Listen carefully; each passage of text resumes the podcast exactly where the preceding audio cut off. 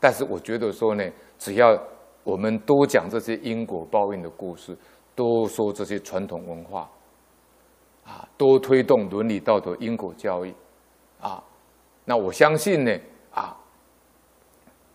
因果报应听的故事多，道理听得多，老法师说呢，他们就不敢做恶的事情，要有人去教他们。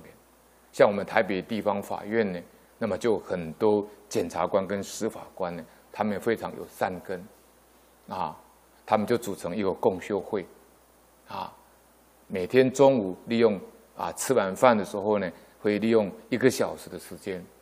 在台北地方法院呢，他们有一个找一个空间呢，他们会举行这个共修活动，他们也会诵经念佛，啊，有几个检察官跟法官在带。那这是好事，啊，那他们每年呢都会找一一次的时间，啊，找一个地点比较大的地点，可以装，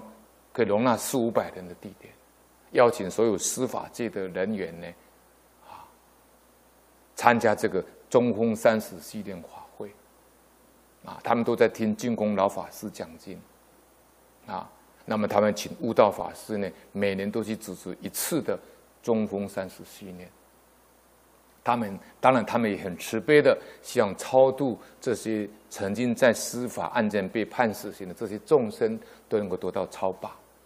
这是大慈大悲啊！这是老法师讲，我们学佛呢，就要这种大慈悲心，要有这种恭敬心，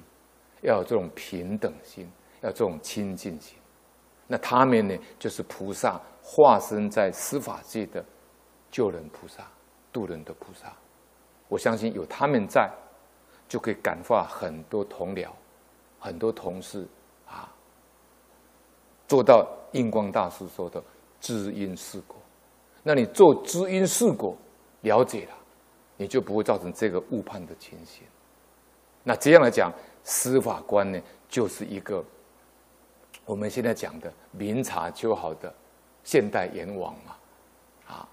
断案呢，审判都能够公正廉明嘛，让恶的可以得到他的惩罚，但是也可以得到教化，啊，让善的呢可以得到保障，可以正义可以伸张啊。